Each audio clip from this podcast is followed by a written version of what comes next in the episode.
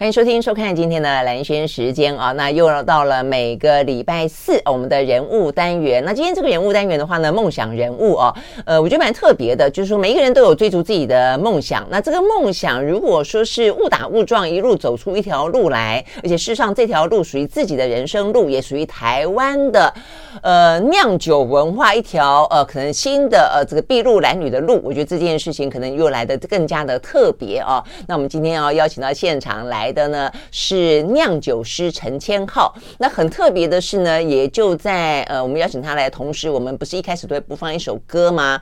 没有很故意哦，但是刚好这首歌呢，刚才听到的呢，就跟酒有关啊。这首歌呢是来自于美国呢，在二零一四年的时候，他们后来解散了啦。在这个之前的话呢，他们得奖无数啊，叫做 Civil War，叫内战也好，圣战也好啊，它是一个团体，二人组的团体，一男一女啊。他们的歌曲呢，在那个时候的实习医生，如果大家喜欢看这个影集的话，他们的歌经常出现在实习医生里面啊，所以他们得到了非常多的一些奖项，格莱美啊，曾经得到过四次。那我们听到这首啊，这个来自于这个团体有点复古奢华感啊，这个团体所演唱的歌曲叫做《Poison and Wine》啊，毒药跟酒。好，所以呢，我们今天要聊聊酒啊，就聊聊台湾算是。呃，第一个酿酒师吗？至少他是在呃法国的勃艮第大学的第一个亚洲学生，而且也后来拿到了执照，然后呢也回到了台湾。那台湾的话呢，现在越来越多的酒哦扬名国际。那他所这个呃合作酿造生产的葡萄酒，呃也成为中间呢非常热门抢手的一支哦。我们刚刚讲了，他就是陈千浩酿酒师到我们的现场来。Hello，这个陈老师早。主持人你好，各位听众大家好。好，呃，这个酿酒师哦，这个陈千浩呢，现在也是呢高餐，呃，这个餐饮系的哦，也是一个研究所的副教授啦哦。哎，这个酿酒师变成副教授哦，这个听起来我觉得这条路跟跟你当初我后来看一些你的资料，你以前是什么中辍生哦，不爱读书对不对？现在当副教授呢？哎，我觉得好像这个路还蛮曲折坎坷的哈。啊，就是很开心，我有一个父亲，就是他愿意让我做自己。想做的事情，嗯嗯那他他说不想读书，那就去学一技之长啊。我就好啊，那就不要读书了，就是学一技之长。嗯，然后就到这个呃罗斯福路的小上海点心世界哦，学做这个，还还蛮有名的啊，在那个，所以你会做点心呢？是的，小笼包、蒸饺、油豆腐、蟹粉、酸辣汤，你都会哦，都要学着做，都要学着做，很厉害哦。哎哎，所以后来，但不过后来做了一段时间以后。就觉得好像读书啊，哈，就是看着大学生来吃饭又离开了，哦，那一幕给我一个抱着书本又离开了，那一幕给我一个很很强烈的装饰品嘛，很强烈的感觉，就是他那个书有在看吗？嗯，哎，好像就是说，如果你有知识的话，你不一定永远会站在这个厨房里哦，你有知识的话，可以哎带你。到更远的地方，所以你那时候看着大学生抱的书，你有一点点向往，觉得说好像读书也不错，就是了。我我觉得好像我做我做这个小笼包也也蛮快乐的，只不过好像似乎好像有点有点少了一些什么，嗯，对，然后所以就发愤图强。也没有说发挥独强啊，其实就就就开始会就是读书这样子，嗯，就开始读书。那显然，那你你还还还蛮会读书的嘛？就想要读就就读到了，就是了。不啊，跟主持人比起来差太多了。没有没有，我也是以前那个念念书的时候不爱读书，我觉得这是一个惩罚。我现在读的书的量已经远远超过前半辈子了。是是是。哎，那后来那你怎么会走上酿酒啊？这这件事情啊？呃，因为我呃我退伍以后啦，然后我父亲就是说呃支持我去去国外求学。那那时候那时候我在这个呃教育部的留学生服务中心呢，就看到就是有在瑞士有一百多年的旅馆学校啊，有啊，瑞士的那种什么旅馆餐饮呃都都非常有名啊，因为他两次世界大战所有的有钱人都逃逃到到瑞士中立国，对中立国，所以。那那时候我就呃，在到就看到这个资料以后，就就申请到这个瑞士去读书。嗯哼。那到瑞士读书的时候呢，学校里都是葡萄田。啊。学校山下全部都是葡萄田，那是一个瑞士最大的葡萄酒产区啊，它叫 Valley。OK。那所以学校就在葡萄田里面。田田的上面。葡萄。呃，学校在一千五百公尺。那这个呃葡萄田最高长到一千公尺，就是葡萄园。葡萄园，它在向阳的那个山坡地上，哇，都都是葡萄园。那对于台湾的学生来说，那是一种文化的冲击。对呀，为好难想。为什么文化的冲击？因为我从小到大就只知道一瓶啤酒，就是台湾啤酒。当时还没有说什么海尼根啊，还有还有什么提利纳沙里，那时候是专卖制度哈。对，那一个专卖制度的，从小到大就是一瓶啤酒，一瓶绍兴，一瓶高粱，一瓶五加皮。那到了瑞士的时候，发现这个文化是世代承传的，就是嗯，祖父哦，爸爸儿子一辈子呢，就守着自己的葡萄田，嗯，酿酒这回事呢，就给我一个非常大的文化冲击，嗯，然后从品饮当中呢，发现原来呢，它跟我们的茶的文化是一样的，嗯哼，葡萄酒的文化跟茶的文化一样，它就是风土嘛，就是一个土地，对。一个农作物，一个自然环境跟文跟人好文化的结合，自然环境跟文化的结合，就酿造出来，或是说产出来，对一个茶是任凭我们用任何的科技，无法在地球的另外一端复制它。嗯，对。好，啊，就葡萄酒的文化，而且属于风土之外，还还属于人。你怎么种？你怎么栽？你是不是用心照料它？你怎么照料它？对，对不对？所以。就是呃，就是法文说起来是 combination of culture and nature，就是 cultural and nature。嗯嗯，它 combine 在一起的时候呢，就是就是独一无二。嗯，是，这是独一无二。所以我对那个文化就产生非常大的这个这个冲击，就是好像我发现了一条台湾人从来没有发现过的路，因为当时台湾专卖，真的是台湾台湾对你，所以你刚刚讲台湾只有五种或六种酒。对，但是国外是千百种，上上上更多千百种不同的 产区啊，这个对对，嗯，所以我好像是发现全台湾没有人发现的一条路，那就是酿酒。毕了业还不回来？你看远东饭店整栋饭店都还是空的，你一进来就是就是副理啊，什么什么什么主任啊起跳，所有的台湾的那个那时候我们，因为你学的是饭店管理嘛，旅馆管理，刚好呃有一位。有一位台湾的企业家哈，就是，呃，就是听到了我的梦想啊。就我毕业的时候，本来是在瑞士找到工作哦，哎，我在瑞士找了一份工作。那工作之余呢，就是你是在瑞士的法语区吗？对，法语区，对，法语区，法语区。嗯，所以那时候就是有一位企业家，他就赞助我学费的哈，嗯哼，就是到这个呃，到这个法国去去求学这样子。哇，那么好。那我替他的他的公司。呃，就是进口，呃，他们公司所需啊，它是一个面包连锁店啊，叫做以前叫卡萨米亚，哎，这是嘿，所以那这个呃李美东董事长啊，就是就是赞助我学费，然后去去去，然后我替他们公司采购公司所需要的奶油啊这些东西，哦，采购代表，OK OK，食材呀、原料啊等等的，所以我我就留在。呃，就是留在法国求学这样子。嗯嗯嗯，对，那就是学校里从来没有看过亚洲学生。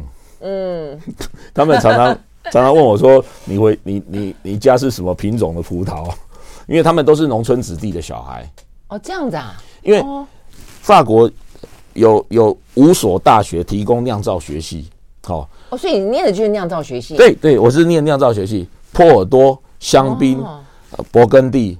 呃，蒙特利尔在还有一个图卢斯，这五所大学都、嗯、都是在产区里面。他们从高职就有葡萄耕种或是酿造的这种学科。那你为什么？我以为你去念餐饮管理，因为在你那个年代，很多人是流行去那念餐饮管理啊。对，对，但餐饮管理，我毕了业以后，我本来在瑞士找到工作，然后我也没有回台湾，就是直接到勃艮第大学念那个。哦，你就再去念酿造对对对，对。所以那个时候才真正决定说你想要做。跟酒有关的事情，对，因为留在瑞士，很多人就是好像也也很多人说向往说哇，你在瑞士那么好山好水的地方找到工作证啊，然后有永久居留，感觉是这样，感觉就是在这个呃，在这个日内瓦湖旁边啊。是啊，小莲是不是就住那边？对，小莲里面的小莲，对啊，小莲对，对我我我以前的房东就是就就像小莲长大以后的祖母，就是 呃做做乳酪乳酪火锅啊嘿，但是。我们在那里永远都是外国人，嗯啊，台湾才是我们永远的家。哎、嗯，我有那种感觉，所以我就去追寻自己的梦想，到这个法国去。哦，所以后来你觉得法国去念了酿造系，那个时候就已经确定了想要回台湾做跟酒的酿造有？没有，没有，没有，也没有，完完全没有关系。因为、哦、呃，那时候我读到一本书了哈，就是《葡萄酒的滋味》，它是等于说说呃巴斯德的徒孙，然后巴斯德是微生物学之父，也是酿酒学之父。嗯、他在那本葡萄酒的书啊，是 Amy Beno 写的这本书，他说，对于一瓶酒。没有完全的认识，品酒就毫无意义可言。嗯嗯、哦，那酒的知识是来来自哪里呢？酿造学。好、就是我们把瓶盖打开来。我我们这边有一瓶酒哦，哎、葡萄酒来。我们把瓶盖打开来。好、哦，嗯、假设好是这瓶酒，好，你闻闻看看。哎，这个酒的颜色好像琥珀色啊。对，嗯，好、哦，有一些这个。这要怎么闻啊？我我，我您您先喝一口看看。我先喝一口吗？喝一口看看。喝酒不开车，开车不喝酒哦。好，喝一口。哎，我们的葡萄酒好香，但是有点矿物矿物的味道。有没有水果的味道？有水果蜜饯。蜜饯对，蜜饯就是甜。我们甜的蜜饯，甜。蜜饯梅子，梅子有梅子很明显，对。乌梅，乌梅有没有？蜂蜜有点蜂蜜味在口中。OK，嗯嗯，有没有感觉到？有有有酸有酸味？嗯嗯，有酸味有甜味，有甜味哈，它不会太甜，但是因为它有酸味，好，对，有点像甘生丁，对对对。对对对，好，甘生丁，您讲到重点就是甘生丁，是有一点点咸喽，对，有一点点，其实呢。等一下呢，我们要休息一会儿再回来。好，对对对，我们呢，呃，趁这个广告时间再品一两口之后呢，来大家聊一聊啊，怎么样子去法国酿酿造系，又怎么样回来决定酿出一支在国际当中得奖无数的葡萄酒。马上回来。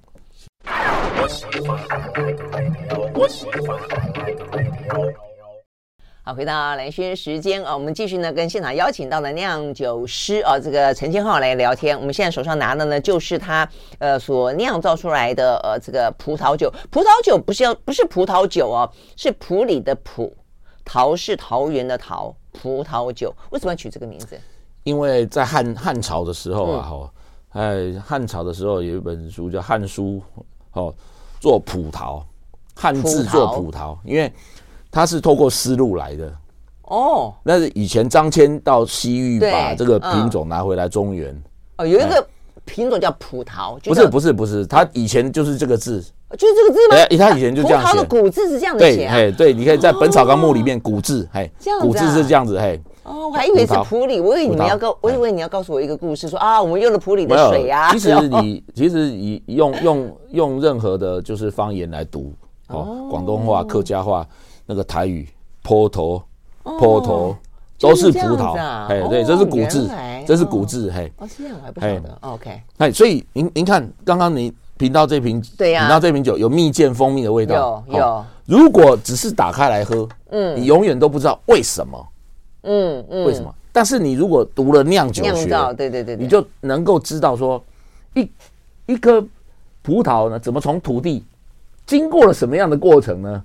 然后到了瓶子里呢，然后把它装瓶起来。嗯，所以最吸引我的，是从土地到装到瓶子里这一段。哦，那只是打开喝一喝呢，那是很末端的消费行为而已。是没错，没错。好，就有点像我们在讲的从产地到餐桌的概念。产地到餐桌，是是没有错，没有错。所以就从葡萄园到酒瓶到我们现在的杯子里面。对，嘿，嗯。所以那时候我我就。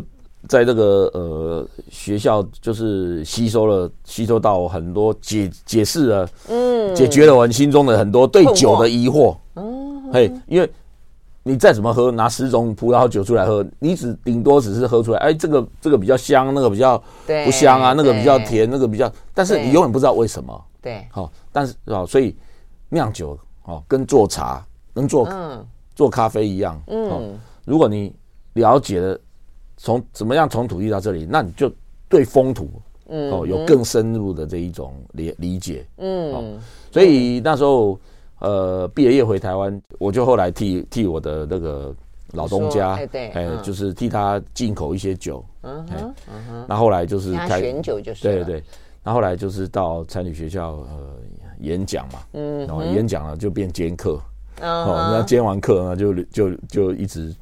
呃，教书到现在，教到现在，但是为什么会想要自己酿酒？我想这是另外一个故事，对，对不对？所以我们要休息了再回来。因为呢，陈先浩呢不止酿了这个葡萄酒，接下来的话呢，他说有一个正在进行中的是台湾啊，从二零零二年，因为你刚刚讲到说以前是专卖制度嘛，哦，所以呢啤酒只有一种，呃，米酒只有一种，然后呢还有什么？呃，什么绍兴酒？绍兴酒只有一种啊，但是现在的话也是百花齐放，是从二零零二年开始开放大家自己去酿酒，所以我们可以发现我们的 whisky，宜兰的 whisky 也是呢名扬国际嘛啊。那现在的话呢，陈建浩还有另外一支叫做气泡清酒，哎，我觉得这个也好特别哦。所以呢，什么是气泡清酒？然后他为了呢去做出葡萄酒，为了做出气泡清酒，他了解到了台湾的什么样的风土。可以酿出什么样的酒？而且他为什么呢？在这个过程当中还要去潜水？酒跟潜水有什么关系？我们休息再回来。I like 103, I like radio，回到蓝轩时间，继续和现场邀请到的啊，这个高餐呃餐饮系的副教授呃酿酒师陈先浩来聊天啊。那呃，我觉得这是一个追逐梦想的过程。了啊。所以一开始照你的说法，就是说你也没有特别说就要去打定主意要酿酒，那时候也还没有发现说哦，原来台湾其实也具备那么多的一些风土，可以酿出很多的酒。事实上，在日据时代之前。台湾也是很多很多人，大家家家户户都在酿酒，不是吗？哦，所以后来也就是呃，因为啊、哦、这个日据时代的专卖制度的关系，所以才戛然而止嘛。哦，所以呢，呃，刚好你现在呃有了这一身技，呃十八般武艺回来之后，又碰上台湾开放，所以感感觉上就是一个你的梦想跟台湾的一个呃这个方面的捷径，突然间迸发出一个很棒的一个一个可能性来。呃，其实。呃，就是台湾在二零零二年开放，就是酿酿造这个的时候呢，就是过去八十几年，因为专卖制度的关系哦，就是学界、产业界没有人研究。嗯哼。那那时候农农委会呢，现在是呃农业部呢，就是有呃农粮署的呃，我还记得那时候有一位呃视察王文良然后嗯，他就来问我们，就是问我一些问题，就是台湾的酒啊的一些问题，那我就把。我在国外的看到的一些嗯。呃记录啊，就是给给给王世察看一下，嗯，那他就带我去看一些酒厂，就我发现他们的设备都很非常的就是原始，嗯嗯，呃，因为还不是弱化，是原始，因为原始就是因为酿造业一开放的时候呢，就是所有的人都都马上觉得说，哇，酿酒是一个很好赚钱的行业。哦，嗯，私酿啊，以前有这些私酿的，大家都觉得哦，就是用传统的方式，就是三斤葡萄一斤糖，一层葡萄一层糖，哦，哦，结果大家做出来的产品就同质性太高，嗯嗯，它同质性太高的时候呢，就是呃，谁会赢呢？就是卖越便宜的会越会赢。所以你是一路跟着这个开放的步伐走的，就是了。对，哎，刚开始第一第一年我试酿的时候呢，就是。说很多人都跑来，就是农粮署啊，街坊邻居，大家都来喝，说哇，这个留发的留发的这个呃 酿酒师回来酿酒了，就大家喝了以后呢，都没什么表，都没什么表情，连我自己也不满意了。哪一年的时候？那那那一年是二零零五年，零五年，二零零五年已经开放了。对，那那那时候我才充分的了解，就是呃，酿酒师其实毕了业也不能够教酿酒师，因为他的。实务经验太少，没错，所以说的一口好酒，实际上未必酿得出来。对，所以对，因为那时候我是参照在，我是把这个呃世界地图打开去找跟我们纬度相近的国家哦，去了解那里有没有传统的酿造方式，然后回来台湾做实验。哦，所以酿酿造方式要要也要适合当地的风土、度、温度、风土。对，哦，我是从那里开始找寻蛛蛛丝蛛丝马迹，因为台湾。葡萄品种也不一样，风土也不一样。哦，那台湾的酿酒的历史，这葡萄怎么来的，都要从根源开始去寻找。嗯嗯。好，后后来我我我我找到了跟我们纬度相近的呃一些呃岛屿哈，在这个呃呃这个大西洋靠近北非的马德拉岛，它也是亚热带的北部，我们是亚热带南部。哦，它当时因为大航海时期呢，这个它的来它的商船来亚洲寻找这些新香料的时候哈。就是船上呢都摆着酒桶，那酒酒桶里面的酒呢就是装了烈酒。为什么？为什么不能？为什么不能装水呢？因为装水三个礼拜就长青苔。嗯，好，所以里面一定都是加了烈酒。它只要酒精浓度够高的话呢，它就不会酸败。OK，嗯，所以它是加了烈酒。哈，所以在海上又热又潮湿。对，发现旅途越长呢，这个酒的品质越好。哦，是这样子来的。所以经过加热，哈。因为加热，还有海上一直摇晃啊，所以它产生很多化学现象啊，梅纳反应啊，酯化现象啊，酒精跟有机酸啊等等，一直一直那个挥发啊，浓缩啊。嗯，哇，OK。所以当我的酒呢，就是在酒桶里，哦，第一年不怎么样，第二年喝起来不怎么样，那到了二零零八年的时候，就像书本说的，哇，那个蜂蜜啊、荔枝啊，然后那个那个那个呃蜜饯的味道开始有点出现了。哦，那时候我就很兴奋，所以是同样一支酒，在二零零五年的时候酿的，一直到二零零八年开始出现风味，开始出现风味。对，那时候我就很兴奋，我就跟大家说，我就我就跟大家说，我们只要继续坚持下去的，哦，有一天他会在世界上得奖。所以就是这一支吗？对，就是这一支，就是二零二五，你没有改任何的什么有 recipe 都没有，没有，没有改。哦，我以为是你不断的更新，不是？没有，没有，没有，时间造就了这个酒。其实这是风土。因为在台湾比较炎热，哦，所以它每年挥发百分之十。嗯，一般是挥挥发多少？在欧洲百分之一点五啊，真的？在在，比如说苏格兰威士忌，嗯哼，好，比如说干邑法国的干邑那个呃呃布兰地，嗯，好，它一年挥发百分之一点五到二，嗯，但是台湾太热，对，所以到第三年它已经损失百分之三十。好，到第五年的时候呢，我确定它有机会会得奖。嗯，所以第五年的时候呢，就已经，我们就酒酒酒桶里面的酒越来越少，是大自然台湾的风土去浓缩它，好，浓缩它淬炼它，然后我们再放在阁楼阁楼上，然后我我又用一个太阳能加热的方式去，你还让它加热啊？对，去加热去，哎，在国外的话，所以你希望它更浓缩是这个意思吗？因为在马德拉拉拉马德拉岛，它是用那个它是用那个呃，就是用烧柴火。用锅炉去加热 哦啊，它法律规定要加热五十度，加热三个三个月以上才能够叫马德拉酒。那那时候我用太阳能，然后等等去，所以等待了五年，然后终于是到了到第九年的时候，第一次在巴黎呃拿到的银牌，好，然后二零一四年，嗯，二零一四年就拿到了金牌啊。二零一五年的话，那就是我就把。样品寄到十个国家，嗯哼，然后全部都有得奖，嗯，十个国家，哇，呃，一五年的时候我就收到了苏格兰，呃，威士忌酒厂的邀请，就是把把我的空桶，啊，因为现在呃威士忌有所谓的什么波特桶威士忌，有有雪莉桶威士忌，对对对，就把酒放到不同的桶子里面桶里面，对。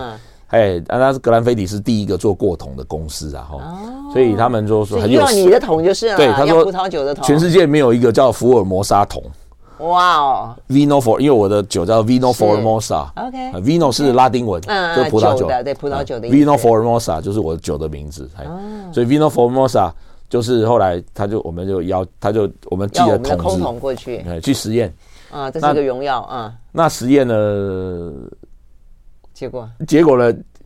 原本三个月就成功了，就是后来一直一直一直等到一年八个月。本来我以为大概没希望，他等了一个八一年八个月呢，就成功了。所以那个等是什么意思？就是说，就是让他们觉得满意，对他们觉得 OK 了。嗯嗯，对嗯。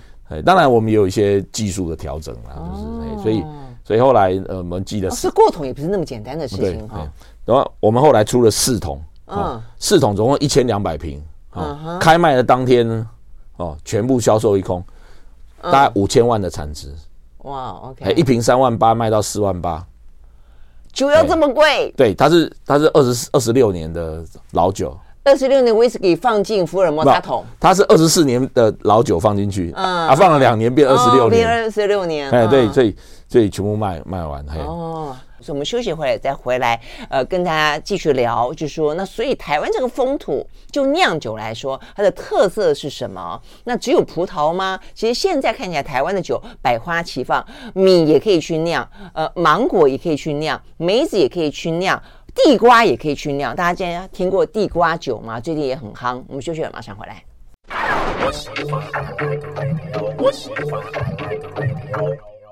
好，回到兰萱时间，继续和现场邀请到的梦想人物，陈千浩来聊天。他是酿酒师哦，他也是呢呃高参的副教授啊。那我们让手上的这个喝酒不开车，开车不喝酒啊，我们喝这个葡萄酒。所以这个颜色的特，我就意意思说，为什么是这个颜色？为什么是这个味道？对，所以跟你刚刚讲到的，就是台湾的风土是有关系的。是是。嗯因为呃，这个葡萄其实是在日本时代就来到台湾，嗯、哦，在台北帝国大学引进的一些品种。嗯、那台湾的风土淬炼之下呢，它就是变成这样琥珀色。哦，那因为它热的时候受热，嗯，哦，受热的时候它它这个颜色因为又透过氧化，嗯，氧化的关系褐变，好、哦，所以它颜色会从。呃，淡黄色呢，一直一直越来越越越成砖，就是砖瓦的这个颜色。对呀、啊，对呀、啊，因为国外的白酒都是偏向呃，有点像，对对对，有点绿，而且金就很淡淡的淡淡的金色，淡金色，对淡金色。我们这个蛮浓郁的。哎，对，但是它受受了受受了浓缩现象，对，加热的现象，氧化的现象，所以它颜色会越来越褐深，对，越深沉。那甜味呢？甜味甜味，因为我我们我我加了。就是我们自己做的这个白兰地，嗯，哦，它的酒精度超过十八，哦，这酒精度十八度，白白兰地呀，对，白兰就是加了白兰地呢，它就不会酸败掉，哦，这瓶酒可以放在这桌上，如果不去动它，一百年它都不会坏，哦，哎，因为只要酒精度高于十五度，对，它在自然界呢，它就很稳定，微生物没有办法在超过十五度以上酒精浓度的任何液体里面成长。哎，那为什么我我们的葡萄酒？放了一段时间会酸，会酸，因为它低于十五度啊。一般的葡萄酒十二度、十三度哦，这样子十二、十三点五，我还没有注意到。它微生物呢就可以在会把里面的酒精变成醋酸哦，所以只要酒精浓度再高一点，就就可以很稳定。对对对，只要超过十五度以上呢，这个这个这个酒精度就稳定。了解。所以那时候的这那时候就是跟格兰菲迪也合作，合作完了以后呢，就是因缘际会就来了。就是有一年我在这个呃苏格兰，嗯，就在二零一四年底的时候，我在苏格兰遇见了呃鹿儿岛农业大学的教授，嗯哼，啊，那还有冲绳大学的教授。我问他说，因为我那年去发表呃愈合包荔枝，哎，荔枝酒，那他说荔枝酒，哎，对，他们就是说呃，we produce sweet potato shochu 啊，sweet potato。地瓜，地瓜酒，那那时候呢，就是非常的震撼。嗯，台湾到处都是地瓜，为什么我们从来没有听过台湾地瓜可以做酒？真的，因为我前两年呢，有个朋友去做私厨，然后呢，他做私厨之后，他就酿，他就端出私酒，地瓜酒。我说，哼，有地瓜酒？嘿，是。那时候我我就嗯，非常的惊讶。那我就回台湾，从史料当中去找，就发现说，原来台湾在日本时代的时候，从九州来的移民有百分之五十是从九州来的移民，他们就把当地的酒文化，就是带到台湾到处都是，到处都是这种这个呃，就是米也可以做酒，地瓜也可以做酒，甘蔗也可以做酒，这个文化呢，就因为政权的转移，嗯哼，哦，所谓政权的转移，因为国民政府来台湾了以后，他。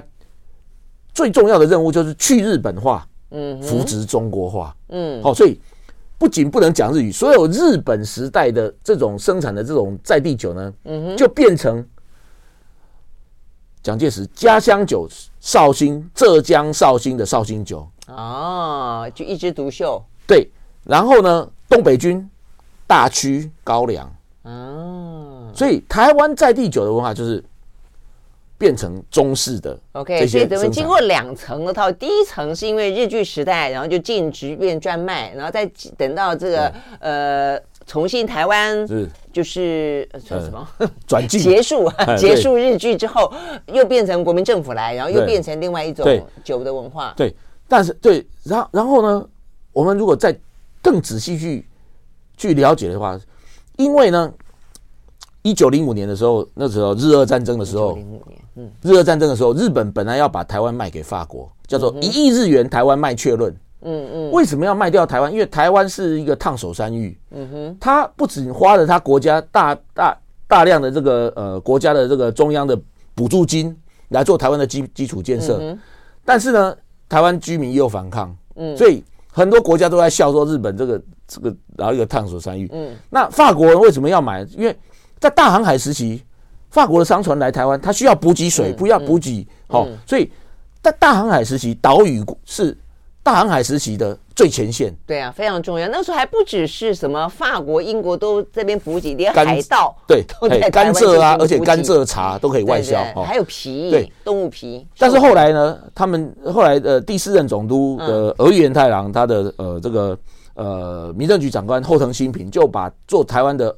哦，一千万日元，二十年财政改革就把台湾的烟酒、盐糖、鸦片，全部收归于中央，对，所有，所以就是创造了百分之四十的这个呃税收，嗯哼，哦，那台湾呢就没有卖给法国了，哦，所以那时候台湾在清清朝就是在日本人来之之前，本来有两千多家的在地酒厂，整并成十二家专卖局酒厂，嗯，但是还是用在地的农农作物，好，啊，所以。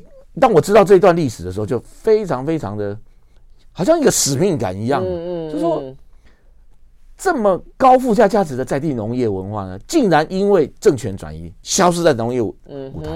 可是我只会酿葡萄酒，嗯，我根本不知道地瓜酒地瓜是怎么样的。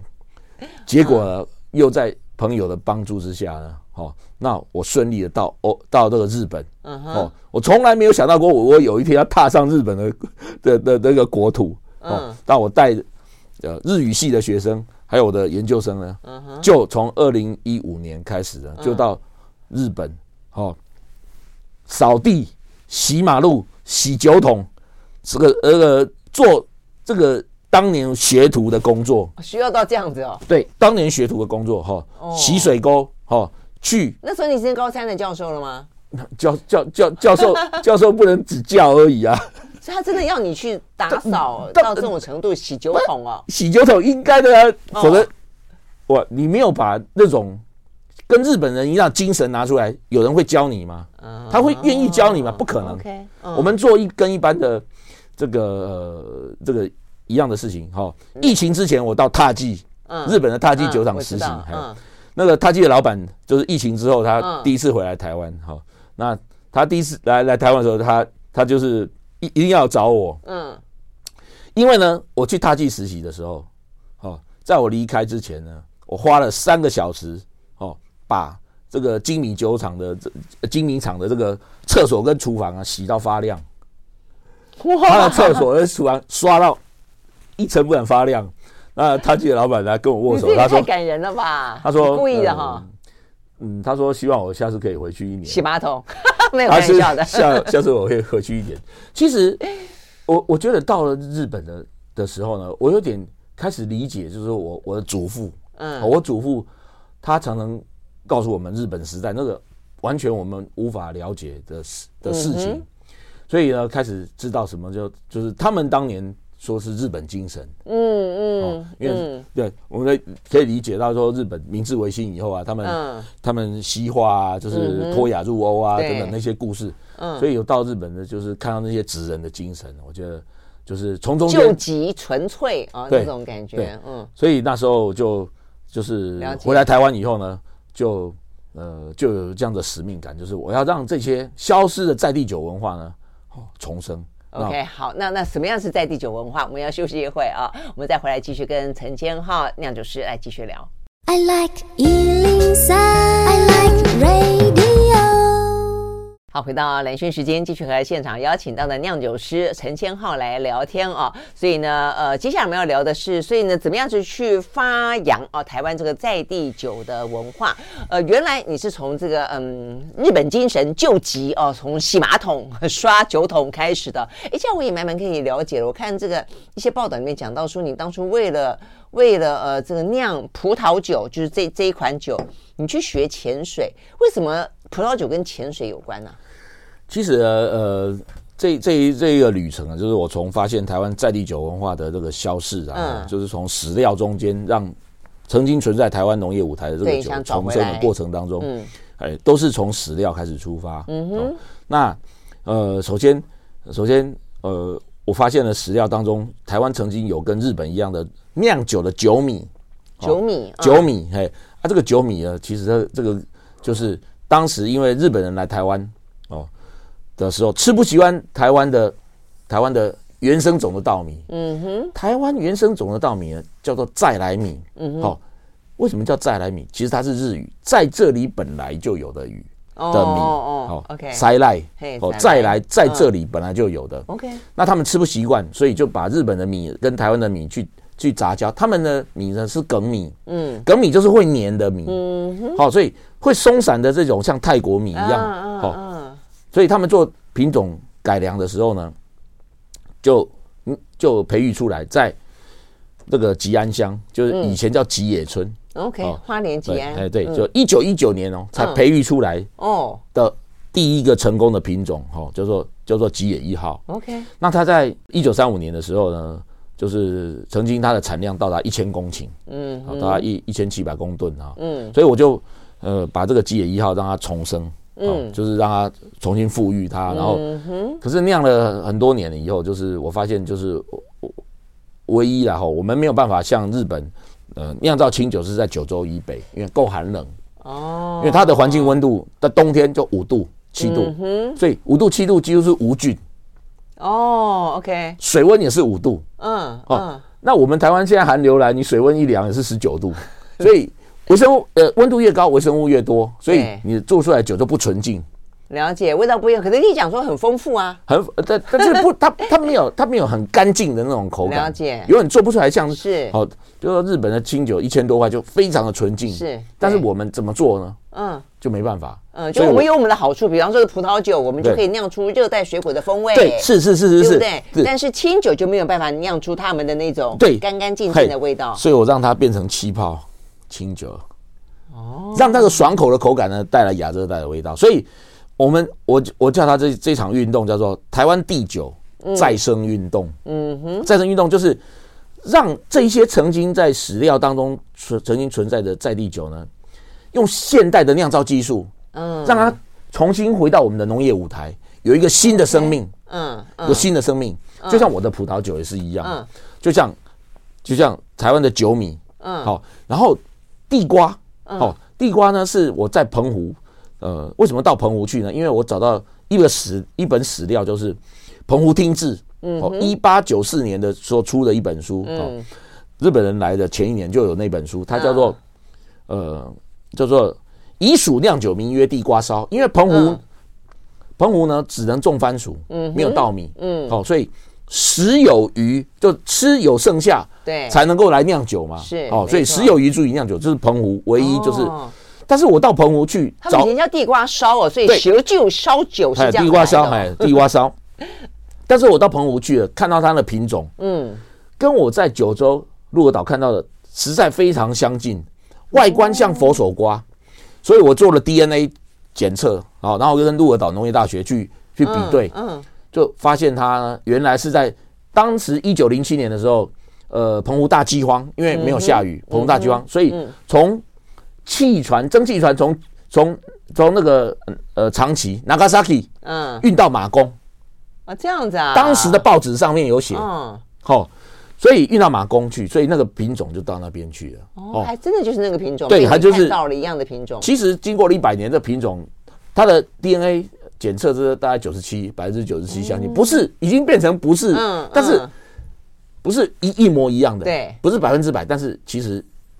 那也有我们的风土啊，对，有我们的风土，但就适合酿酒，就对，是我我做出来，我觉得很满意啊。哦，OK，嘿，好，所以澎湖的地瓜，然后呃，气泡气泡的清酒，那你那个潜水放到深海里面去是什么意思？其实也是一种技术，也也不是药剂，这是在这个二零一零年的时候呢，有就是就是海底的考古团队，好，他在芬兰的外海发现一百多年的沉船。嗯，好，那沉船里面有找到沉船哦，很深，五十公尺的沉沉船，然后沉船里面看到有酒瓶，结果那个酒瓶捞出来呢，嗯，那酒还可以喝，嗯。嗯，喝还可还可以喝，那好喝吗？重点是好喝吗？重点是还可以喝，还可以，所以他们就了了解说，因为海底下压力大，无光害。啊，无光害，恒温。啊，而且又很很规律，很很很规律的这样在摇摇晃它，摇晃。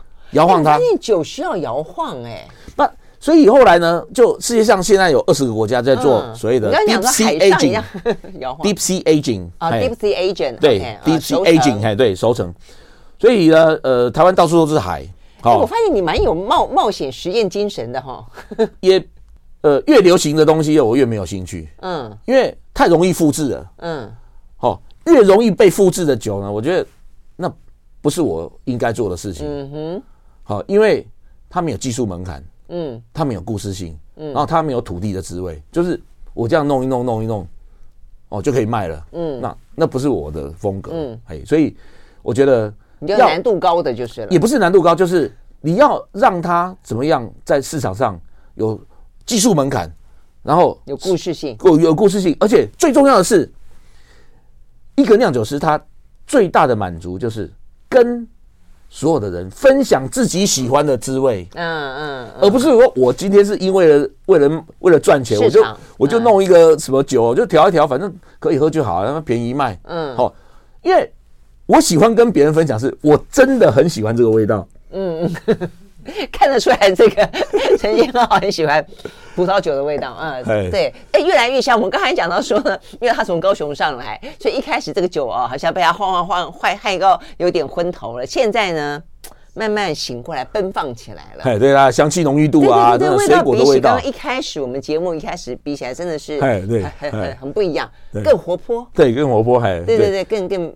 亮亮丽，对，所以我觉得一个酿酒师他最满足的是看看着，嗯，大家很幸福的喝的自己喜欢的滋味呢，跟所有人分享。嗯，而且不是重点，除了这个之外，我觉得你你试图的去找到台湾曾经有过的，是以及现在持续的其实拥有的东西，让它是等于是让它重新的重新的呃重见天日也好，或是发扬光大也好，对不对？呃，丘吉尔曾经说过一句话，他说。你回顾过去，越仔细，展望未来更清晰。如果你不知道这这个自己的土地距离那么遥远的话呢，你没有办法创造出来属于这片土地的一个未来。嗯，好，所以在第九呢，我希望透过这瓶酒呢，可以认识我们台湾是一个宝岛，一个丰富的这个资源呢，然后用我们现代的酿酿造技术呢，让它哇有一个这个很。丰富的味道啊，然后可以传扬到好全世界上哈。嗯，比如说像我们的酒桶啊，现在这一次已经外销五十桶。对，他刚刚讲到苏格兰卖桶子哦，不是卖酒哦，卖酒桶可以卖五十桶，五十桶哎，所以我们也会留下来自己用。那嗯，那我们这一代啊哈，你看我我这一瓶酒要放五年，它才能够卖。对，五年哈，嗯，一个酿酒是有多少五年？嗯，它可以它可以酿酿造出来六次。对，三十年，嗯，然后呢，下一代，嗯，就继续把这个这样的文化传统继续承传下去。我觉得这就是一个酿酒师来到呃这个世界上的一个使命。啊，这个天真的很棒哎，非常缤纷，那个百花齐放的台湾制岛上面酿出这么多呢，呃，很特别、很有风味的酒。好，非常谢谢陈先浩今天到我们的现场来跟我们分享这个在地酒的重生再生计划，对不对？好，继续推动。哎，那你的气泡清酒什么时候可以喝？呃，我们有新的这个厂房嘛？我要问你，你满意吗？呃呃，听起来我我我我想呢，我们欢迎全台湾所有的朋友来我们的新的酒厂，它是一个非常有故事的酒厂。好，所以呢，意思就是说，它最好的时机点就是在今年开春的时候喽。哎，是是是，OK，是。好，所以呢，谢谢，谢谢你，好，谢谢谢谢谢谢，干杯。